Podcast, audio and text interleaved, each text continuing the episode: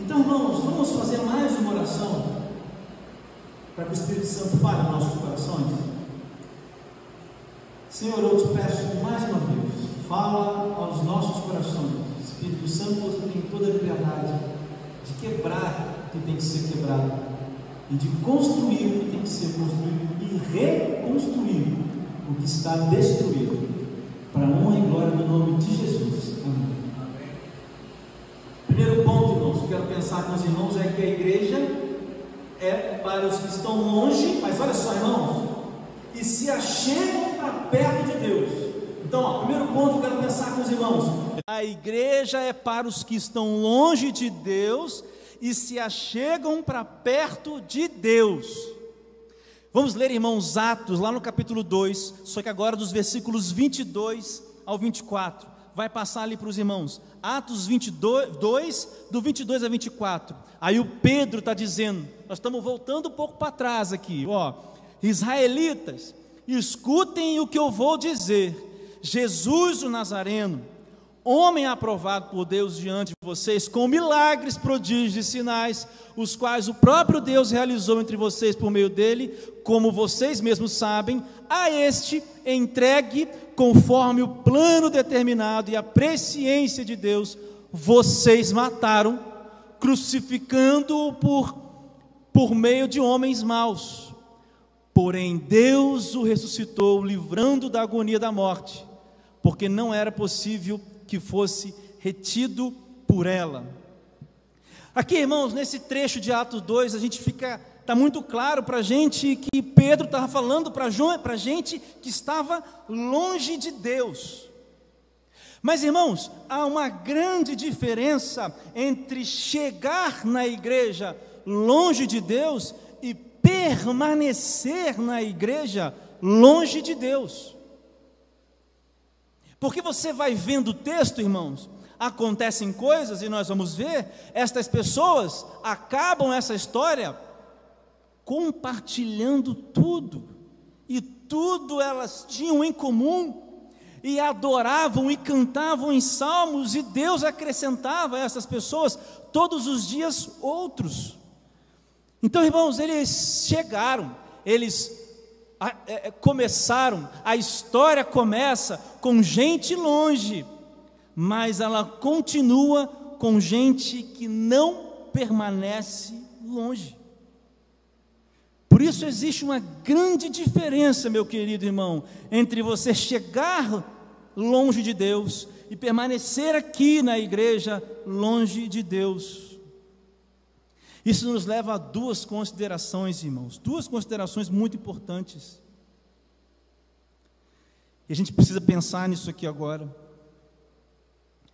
Porque a gente não pode deixar, irmãos, de, de, de tirar, não podemos perder de vista a extrema urgência daqueles que estão longe. Você vê Pedro pregando para essas pessoas, irmãos. Agora, uma coisa, irmãos, é a gente olhar para as pessoas que nos rodeiam e saber que elas estão longe de Deus, e outra coisa é a gente ter a consciência da urgência que tem dessas pessoas se chegarem perto de Deus, irmãos. Vamos ler, irmãos, João capítulo 3, por favor, versículos 17 ao 20. João capítulo 3, dos versículos 17 ao versículo 20. Olha só o que diz, irmãos para você entender a urgência. Porque Deus enviou seu Filho ao mundo não para que condenasse o mundo, mas para que o mundo fosse salvo por ele. Quem crê não é condenado. Mas olha isso aqui, irmãos. Mas, mas o que não crê, irmãos, os que estão longe, já está condenado, porque não crê no nome do unigênito Filho de Deus. A condenação é esta: a luz veio ao mundo, mas os homens amaram mais as trevas do que a luz, porque as suas obras eram mais. Olha o 20, irmãos. Pois todo aquele que pratica o mal detesta a luz e não se aproxima da luz para que as suas obras não sejam reprovadas. Então, irmãos, veja só, as pessoas que estão longe de Deus, a gente sabe porque as obras delas revelam isso, mas às vezes, irmãos, nós não percebemos a urgência que essas pessoas têm de se chegarem a Deus. E aí, irmãos, a gente começa a condenar essas pessoas. E esse é um problema na igreja. Porque quando eu digo, irmãos, eu queria convidar você a essa reflexão, quando eu digo que as pessoas estão longe de Deus, há pessoas longe de Deus, a gente começa a olhar para as pessoas, talvez achando que nós somos melhores. O que eu quero aqui é desmistificar esse negócio. Veja, o texto de João já diz, diz o quê? Que eles já estão, eles já estão, então quem sou eu para julgar? O que você acha que acontece com o julgamento que você impõe sobre aquele que já está condenado? O que diz, irmãos, o julgamento das pessoas, que as pessoas fazem sobre os outros que estão longe de Deus? Vou te explicar para os irmãos esse julgamento que fazemos das pessoas diz mais sobre nós, irmãos. Porque elas já estão condenadas. Por isso, irmãos, quando chega um homossexual na igreja, a gente não senta perto. Por isso, quando chega qualquer pessoa na igreja e a gente não, não acolhe, essas atitudes falam mais da gente. E sabe o que, que a gente é, irmãos? Pessoas que permanecem longe. Porque eles que estão chegando, eles já estão condenados. O que eles precisam é de amor, é de abraço, é de carinho, é da revelação de Jesus, irmãos. Qual é a lógica de condenar as pessoas que já estão condenadas?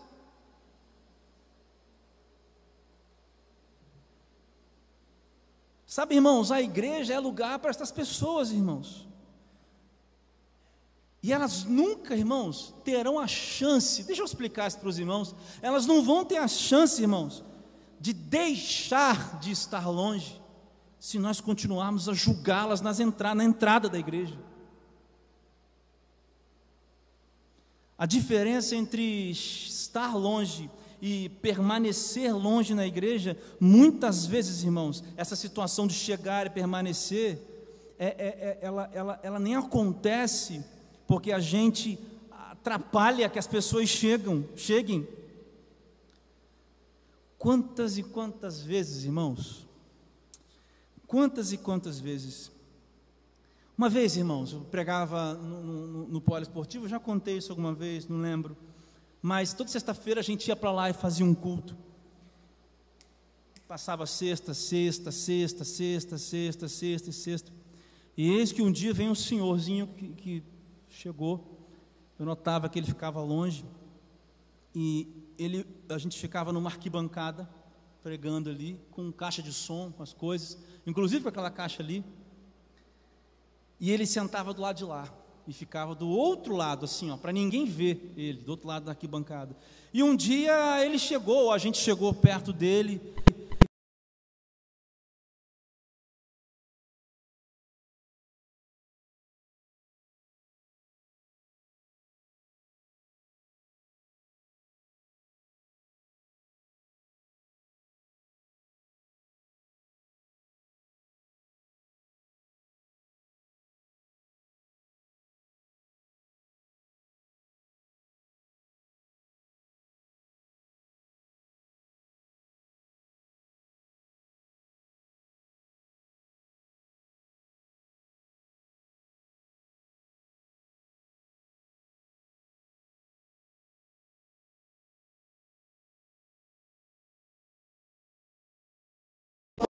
Jesus escolheu um assassino chamado Paulo para ser o apóstolo dos gentios. Jesus chamou um pobre, com mau cheiro, talvez um pescador chamado Pedro, para ser o líder dos apóstolos. Sabe, irmãos, tem alguma coisa errada com a igreja que não abre as portas para os que estão longe chegarem. Porque se de um lado, irmãos, nós temos a necessidade dos que estão longe, de outro lado dessa ponta a gente tem a hipocrisia dos que permanecem longe. E aí, irmãos, Jesus fala uma palavra para os hipócritas que permanecem longe dentro da igreja, impedindo os outros de entrarem. Olha o que diz lá em Mateus, capítulo 23, versículo 27. Mateus 23, 27. Ai de vocês, escribas e fariseus hipócritas, porque vocês são semelhantes aos sepulcros pintados de branco, que por fora se mostram belos belos, mas interiormente estão cheios de ossos, de mortos e de toda podridão. Na verdade, irmãos, estar longe e permanecer longe são dois lados, irmãos, de uma mesma moeda. A igreja, irmãos, é para os que estão longe e se achegam para perto de Deus, única e exclusivamente por causa de Deus, para a glória de Deus. Mas isso acontece entre pessoas, entre gente. Por isso eu quero te chamar a atenção. Você está aprendendo hoje que a igreja é para os que estão longe. Mas se você está na igreja e permanece longe, cuidado que você pode ser um hipócrita. Cuidado que você pode estar batendo no peito dizendo: "Olha, eu sei das coisas". Porque os fariseus, irmãos, os escribas, eles sabiam das coisas. Eles sabiam, eram, entendia tudo do que Jesus estava falando. Se, eles, se Jesus perguntasse, fala aí para mim o sétimo mandamento de Moisés aí e, e falam meia hora sobre isso, eles falariam? Os homens tinham conhecimento das coisas, mas eram hipócritas. Por isso, irmãos, não fechem os olhos, não vamos fechar os olhos para a urgência dos que estão longe, irmãos. E ao mesmo tempo, irmãos, não sejamos os hipócritas que permanecem longe dentro da igreja. A igreja é feita para que as pessoas entrem longe de Deus, mas elas vão se, a, a, a, se achegando para perto de Deus. Segundo ponto, irmãos, a igreja é para arrependidos. Nós vemos isso. Atos capítulo 2, versículo 38 diz assim: Pedro, a eles perguntam: Pedro falou: Vocês mataram Jesus. Aí eles perguntaram: E é mesmo? O que, que a gente vai fazer? É claro que o Espírito Santo tocava naquelas pessoas. Então Pedro respondeu: Arrependam-se, cada um de vocês seja batizado em nome de Jesus Cristo para a remissão dos seus pecados, e vocês receberão o dom do Espírito Santo. Igreja, irmãos, é para as pessoas que estão longe? Sim mas elas chegam, se dão conta do que aconteceu, se dão conta, abre-se a consciência dessas pessoas, então, irmãos, elas se arrependem. A porta, irmãos, é um arrependimento. É muito fácil, irmãos, pregarmos por aí que você vai vencer, que você vai ter aquilo, e a gente se afastar do arrependimento, mas o arrependimento é o desvestir que, que Paulo fala lá em Efésios, no capítulo 4, necessário e doloroso, irmãos, para todos nós. Porque Paulo fala que nós precisamos nos revestir do homem, do homem, do homem, do, do, tirar a roupa do homem velho e vestir uma nova roupa. Só que para vestir uma nova roupa, a gente tem que tirar a velha. E isso de tirar a velha roupa, de se arrepender, não é um processo muito bonzinho, não. Arrependimento requer uma série de coisas e é dolorido. Mas Jesus disse, irmãos, que quem não se arrepende não está com o Pai, não verá a glória. Por isso que a igreja é para arrependido. Pensa comigo. Eu quero chegar numa conclusão com você aqui nesse ponto. Antes, talvez você pergunte assim: o que é arrependimento? Eu quero resumir o arrependimento para você aqui. O que é arrepender? O que é arrepender, cara? Em três palavras. Nós lemos aqui no culto o Salmo 51. Salmo 51 foi escrito por Davi depois de ele ter estado com Batseba. Você sabe a história. Davi comete adultério, manda matar o esposo dela, fica com ela, ela engravida, todo mundo fica sabendo, o filho que nasceu morre, então ele vai se arrepender. E aí ele escreve o Salmo 51. Eu vou ler para você o versículo 1 a 4. Compadece de mim, Deus, segundo a tua benignidade e segundo a multidão das tuas misericórdias. Apaga as minhas transgressões, lava-me completamente da minha iniquidade, purifica-me do meu pecado, pois eu conheço as minhas transgressões e o meu pecado está sempre diante de ti. 4. Pequei contra ti, contra ti somente, e fiz o que é mal aos teus olhos, de maneira que serás tido por justo no teu falar e puro no teu julgar. Irmãos, o que Davi está deixando claro nesse salmo é a primeira palavrinha que quer dizer arrependimento: consciência. Consciência, irmãos, é um, é, é um ato consciente, é um ato em plena função das suas capacidades mentais. Não é um ato que é nascido de uma grande elevação emocional é um ato que vem de uma racionalização, de um entendimento. O Davi diz assim no versículo 4: é justo no teu falar e puro no teu julgar. Ele está falando, Deus, o que você julgar sobre mim será correto. É puro que você me julgue, inclusive a morte, porque eu pequei. Irmãos, isso é consciência. Sem consciência do seu pecado, não há arrependimento. Você tem que ter consciência de quê?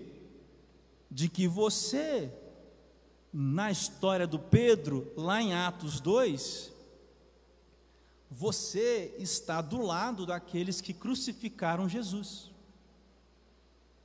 Eu também. Esse é o nosso lado da história. Se não tem consciência disso, irmãos, não tem arrependimento. Segunda palavrinha que define o arrependimento, ainda lá no Salmo 51, irmãos, só que agora no versículo 10. Olha o que, que o Davi fala no versículo 10. Cria em mim, ó Deus, um coração puro e renova dentro de mim um espírito inabalável.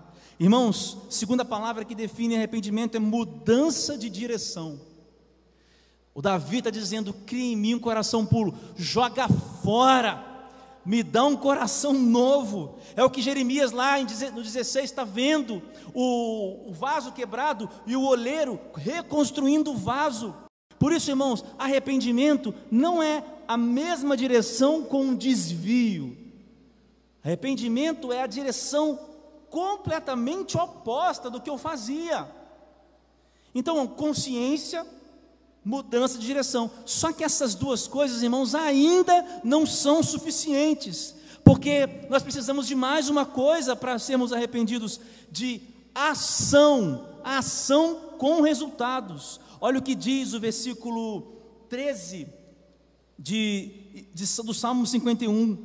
Veja, então depois de o Senhor criar em mim um coração, o Davi diz no versículo 13: Então ensinarei aos transgressores os teus caminhos, e os, olha que coisa, irmãos, e os pecadores se converterão a ti.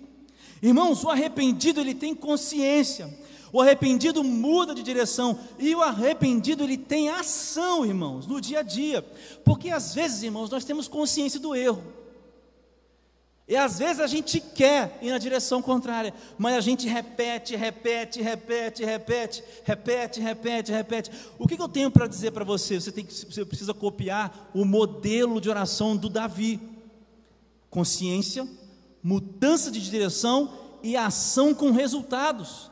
Que resultados? As pessoas têm que ver Jesus na sua vida. É isso. Mas eu disse para você, quando comecei a falar desse ponto 2, que eu queria chegar numa conclusão com você. Então, agora que você aprendeu que arrependimento e que a igreja é para os arrependidos, ó, você aprendeu que a igreja é para os arrependidos e que arrependimento é consciência, mudança de direção e ação com resultados, eu quero te, pedir, te perguntar uma coisa. Três perguntas. Que tipo de conduta tem um arrependido? Pensa na sua cabeça. Como é que um arrependido age num trânsito meio-dia com o motorista devagar, te fechando? Como é que um arrependido age quando ele tem chance de dar um calote e ganhar um pouco mais? Como é que um arrependido age, irmãos, quando ele tem a oportunidade de furtar água, por exemplo, da rua? Quando ele tem a oportunidade de fazer um gato e furtar energia elétrica? Ou mais além, que tipo de comunidade de fé, presta atenção, que tipo de igreja é construída a partir da união de várias pessoas arrependidas. Imagina na sua cabeça. Que igreja você acha que, que é construída? Presta, mas faz isso. Pessoas arrependidas, pessoas que têm consciência, mudaram a direção e têm ação com resultados. Que tipo de comunidade de fé é construída na união dessas pessoas? Agora, os, abre os seus olhos. Aonde você está nesse quadro? Onde é que você está nesse quadro? Porque eu, irmãos, quando penso numa igreja, numa comunidade de fé construída com as pessoas arrependidas, eu penso que essa comunidade não, não machucaria tanta gente. Eu penso que essa comunidade estaria mais aberta a, a, a pregar, a, a, falar. Eu acho que essa comunidade não teria tantas picuinhas.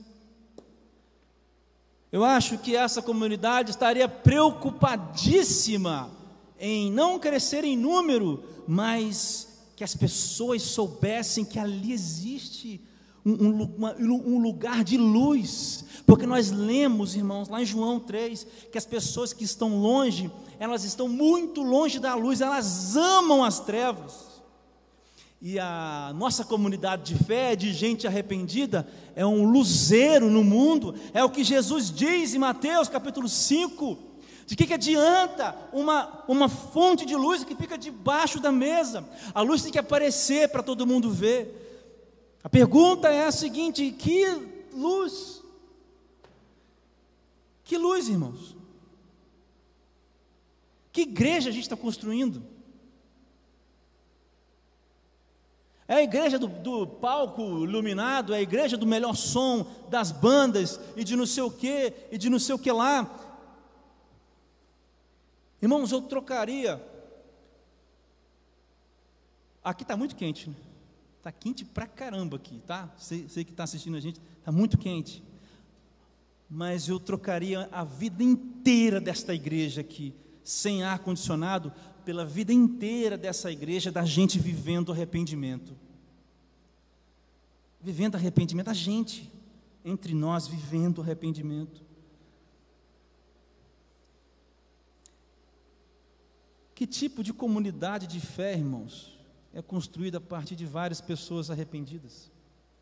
Terceiro e último ponto para a gente finalizar, irmãos. A igreja, irmãos, para quem? A igreja é para ser família. A igreja para família. Atos capítulo 2, versículos 42 ao versículo 47, para a gente já ir finalizando. Atos 2, 42 até o 47. Diz assim, irmãos: perseveravam na doutrina dos apóstolos, e na comunhão, no partir do pão e nas orações. Em cada alma havia temor, e muitos prodígios e sinais eram feitos por meio dos apóstolos. Todos os que criam estavam juntos e tinham tudo em comum. Vendiam as suas propriedades e bens distribuindo o produto entre todos, à medida que alguém tinha necessidade.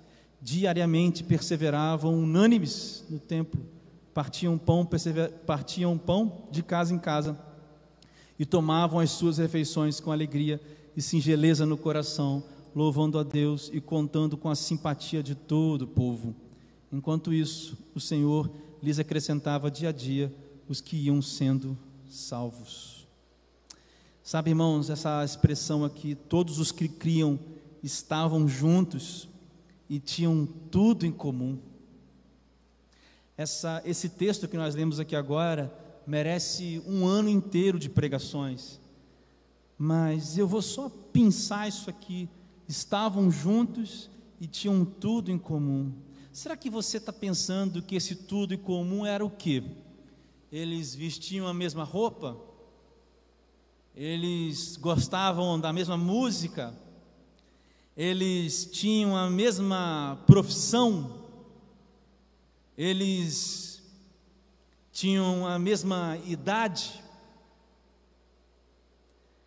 Irmãos, essa igreja aqui foi feita de pessoas que etnicamente, irmãos, eram inimigas. Judeus e gentios eram uns contra os outros, mas a igreja juntou gentios e judeus, apesar de judeus e gentios. Por isso, irmãos, quando eu falo família, eu estou falando comunhão. Eu não estou família, estou falando de família pai, mãe irmãos. Eu estou falando de comunhão. E comunhão, irmãos, preste bem atenção, não é excluir, preste atenção, comunhão não é excluir o que é diferente, exatamente o contrário, é a união de diferentes, que têm em comum a mesma fé, e é justamente porque todos são diferentes, como o apóstolo Paulo vai dizer em Romanos, cada qual fazendo, cada qual com a sua parte no corpo, é que Cristo se manifesta de diversas formas. Esses homens então aqui, eles eram diferentes em quê? Se você não leu aqui agora que eles vendiam suas propriedades e bens, distribuindo o produto entre todos? Tinha pobre, irmãos, tinha rico, mas eles tinham o que em comum? A fé em Jesus. Partiam o pão, irmãos, de casa em casa. Casas grandes, casas pequenas, de gente importante, de gente não importante, de gente bem vista, de gente mal vista na sociedade mas eles faziam isso com alegria e singeleza do coração, porque a comunhão, irmãos, é a união de diferentes, numa mesma unidade de fé. Sabe o que, que, eu, que eu gosto de dizer, irmãos? Eu gosto a, dizer que a comunhão é a são é, é, são, é, é a união, é, a comunhão é a união de incomuns unidades. Eu adoro essa expressão. Inclusive no devocional que a gente escreveu, tem um dia só sobre isso. Incomuns unidades. Eu sou uma unidade incomum. A Rivana é uma unidade incomum. Mas junto com ela eu formo uma unidade. Junto com todos vocês, nós somos uma outra unidade. Na união dessas unidades incomuns, fazemos uma maior unidade. Irmãos, isso é ser família. É isso que faz os outros olharem para nós.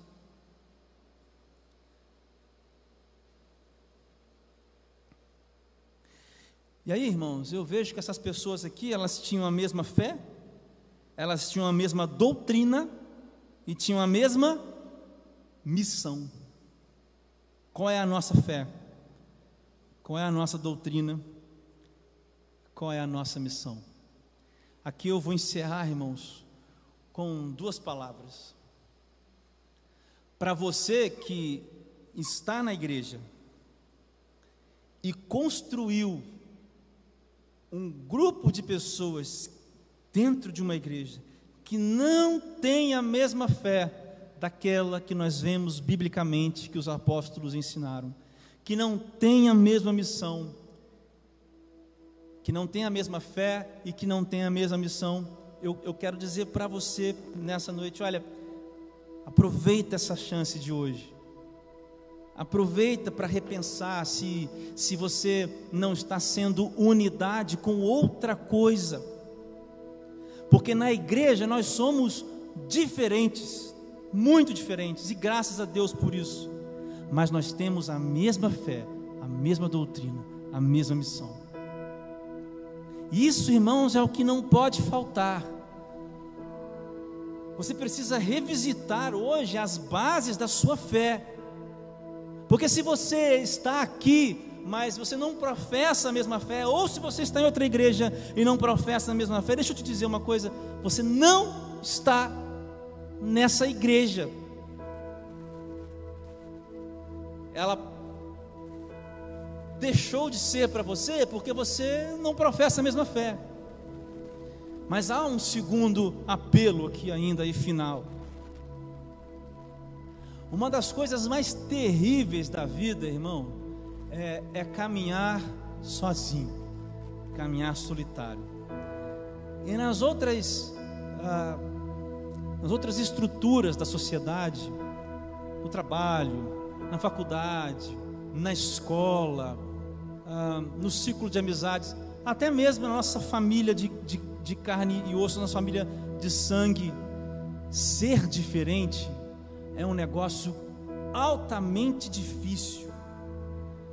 Sabe, irmãos, nas outras estruturas de relacionamentos fora da igreja, ser diferente é sinônimo de estar fora, de ser à margem, de andar à margem, de ser marginalizado. Eu tenho certeza que você está entendendo o que eu estou falando aqui, porque isso a gente não fala. Infelizmente a gente fala pouco sobre isso. Mas eu quero dizer para você, querido, que a igreja, essa família aqui da igreja, é o lugar onde as pessoas levantam as suas diferenças no mesmo tempo em que elas levantam a sua fé. E aí, gente, a, a fé é uma aliança que vai, é uma corrente que vai fazendo um elo com outro elo. Tem elo que é com muito cabelo, tem elo que é com pouco cabelo.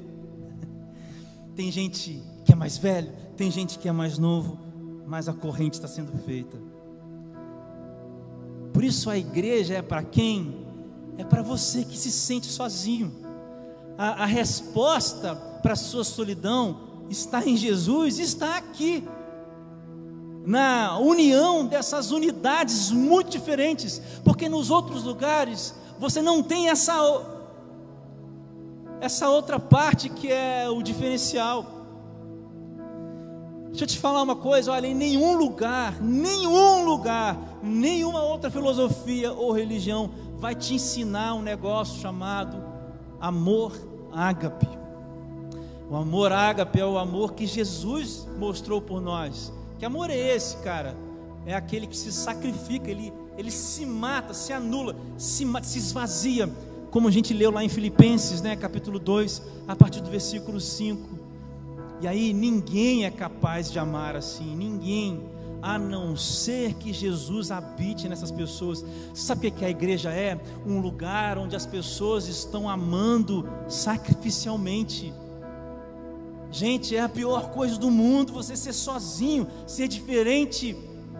Esses dias eu escrevi um texto no Instagram porque eu perdi um amigo de 97 anos e eu falei: hoje eu me sinto um pouco mais ilha. E é assim mesmo. Às vezes a gente pensa diferente demais e a gente vive isolado, porque a gente é diferente. Mas na igreja, irmãos, eu posso ser muito diferente de você, mas nós convergimos aonde? Na fé. E o que é que pode ser mais forte do que o amor de Jesus, irmãos?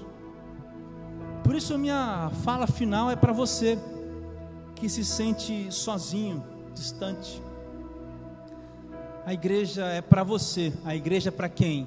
Para você. Para você que está longe de Jesus, a igreja é para você. Você precisa de arrependimento, a igreja é para você. Para você que está sozinho, a igreja é para você. A igreja é para você. E se você teve péssimas uh, experiências com a igreja antes. Em nome de Jesus. Que o Espírito Santo te dê forças para você tentar mais uma vez. Senhor Deus, eu te agradeço por essa mensagem, por, por, por tudo que o Senhor falou, Deus, aos nossos corações nessa noite. Pai, por favor, nos ajuda a ser essa igreja de, de pessoas, ó Deus, que chegaram longe do Senhor, mas cada dia que passa elas estão andando mais perto do Senhor. Nos livra da hipocrisia, Senhor Deus, daqueles que permanecem distantes do Senhor dentro da igreja. Nos ajuda a receber, ó Deus, o, o, o que é massacrado pela sociedade o que é massacrado pelo Satanás, nos ajuda a receber essas pessoas aqui, essas pessoas, ó Deus, que muitas e muitas igrejas às vezes oprimem e, e desviam os olhares, faz com que os nossos olhos se voltem para elas, Pai. Senhor Deus, nos, nos, nos coloca arrependimento no coração.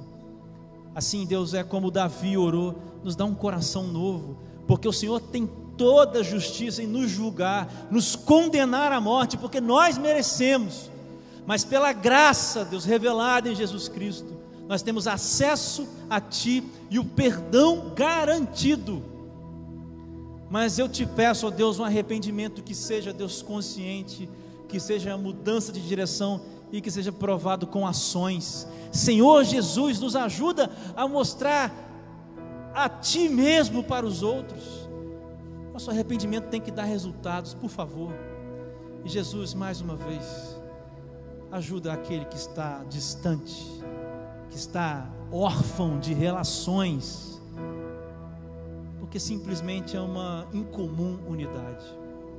Aqui, Deus, nós somos incomuns, mas somos todos ligados pelo amor de Jesus Cristo, porque é nele que nós depositamos, é em você, Jesus, que nós depositamos a nossa fé. Alcança esse coração. Eu lembro dos nossos familiares que são que estão longe, estão passando por isso. Tem muitas pessoas que nesta hora oram junto comigo, estão trazendo pessoas na sua memória ou elas mesmas estão orando por elas. Espírito Santo de Deus, nessa noite, sela um compromisso novo com essas pessoas, transforma o coração destas pessoas, nos ajuda a ser esta igreja como a de Atos 2. No nome de Jesus. Amém.